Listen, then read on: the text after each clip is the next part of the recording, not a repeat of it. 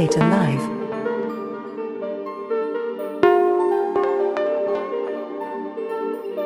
Indies Warhouse Montpellier.